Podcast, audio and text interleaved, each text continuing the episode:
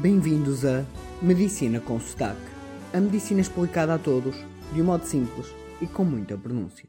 Mais um episódio e hoje quero-vos falar de ciência. E vou-vos falar como se estivéssemos numa conversa, uma conversa sobre ciência. O tema deste episódio vem porquê? Porque quase tudo que eu digo é baseado na ciência e eu ouço muitas vezes pessoas que só por ouvirem o nome ciência já são contra.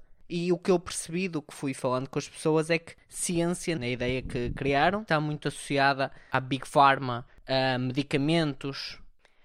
A ciência é a procura da explicação das coisas. A ciência tenta explicar como é que elas são. E para explicar, precisa da verdade. E, portanto, aqui é que eu acho que é o mais bonito da ciência. A ciência é a procura constante da verdade. Porque a ciência se explica uma coisa, por exemplo, explicar a teoria da relatividade, quer procurar se isso é mesmo assim, se é essa a verdade. Porque não basta uma pessoa expert, um doutorado, dizer que é. Não, não chega, nem basta 100 doutorados dizer que é. Porque a ciência ao longo dos anos foi percebendo que para algo ser verdadeiro tem que ser algo que seja igual em Portugal, em Espanha, eh, na Ásia, tem que ser alguma coisa replicável em qualquer sítio ou condição do mundo, porque só assim é verdade. Então, a ciência o que fez? Criou um método. E esse método foi evoluindo no que nós chamamos agora os estudos duplamente cegos, randomizados, pronto.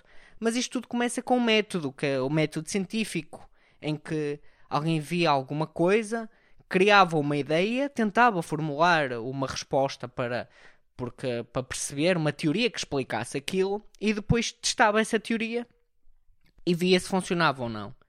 Só que isto aqui era muito básico e era há centenas de anos atrás. Atualmente, o, vamos pensar, por exemplo, no caso do Buda. Buda foi procurar a verdade.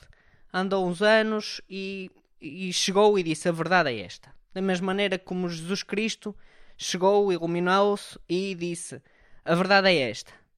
E depois, quem de defende uma coisa, a verdade é uma, e para outros, a verdade é outra, não é?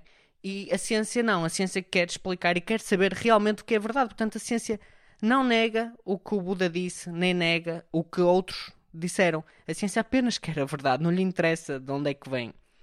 Em vez de se basear na opinião de uma pessoa, a ciência simplesmente criou um método em que não interessa quem é que formulou uh, a teoria. Interessa-lhe é é que seja testado do modo mais neutro possível e sem viés. Portanto, o modo mais perfeito que existe de testar se algo é verdade. E isso é a ciência e isso são os estudos científicos.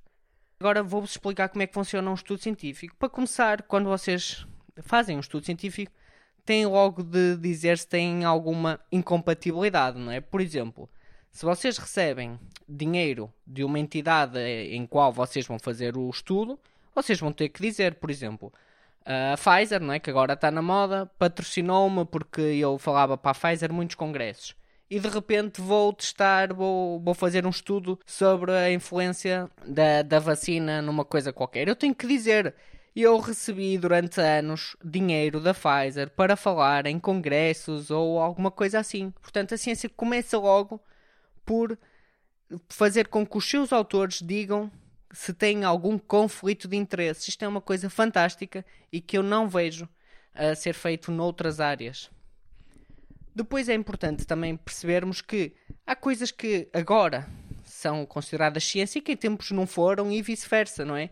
A alquimia, não é? À procura da, da perfeição para chegar ao ouro. Muitos cientistas dedicaram-se anos e anos e anos até que se percebeu que não era assim essa magia que se cria. É possível criar ouro através de outras matérias, mas é um processo muito ineficaz.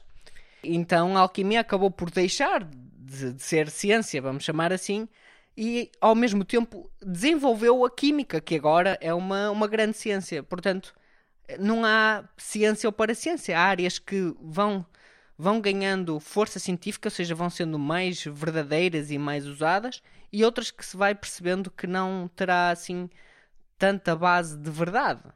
A mesma coisa com a astrologia, não é? Também aconteceu a mesma coisa e hoje em dia, do que se sabe, não parece ser verdade. Mas a, a astrologia está convidada a fazer estudos científicos a mostrar que aquilo é verdade. E se passar, tudo bem. E vocês dizem, ah, então porquê é que a astrologia tem que passar os estudos da ciência?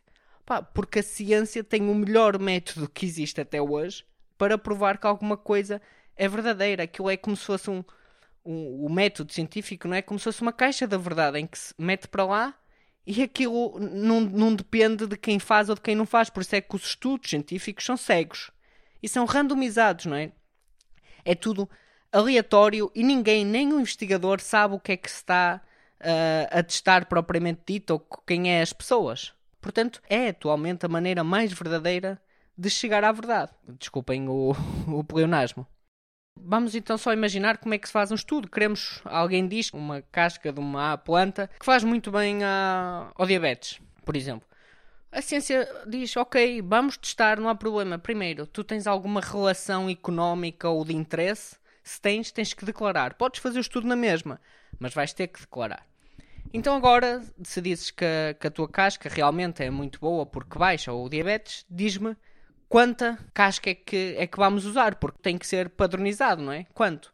São 100 gramas de casca de, daquele, daquela árvore por dia? Ok, muito bem. Então vamos criar aqui um protocolo.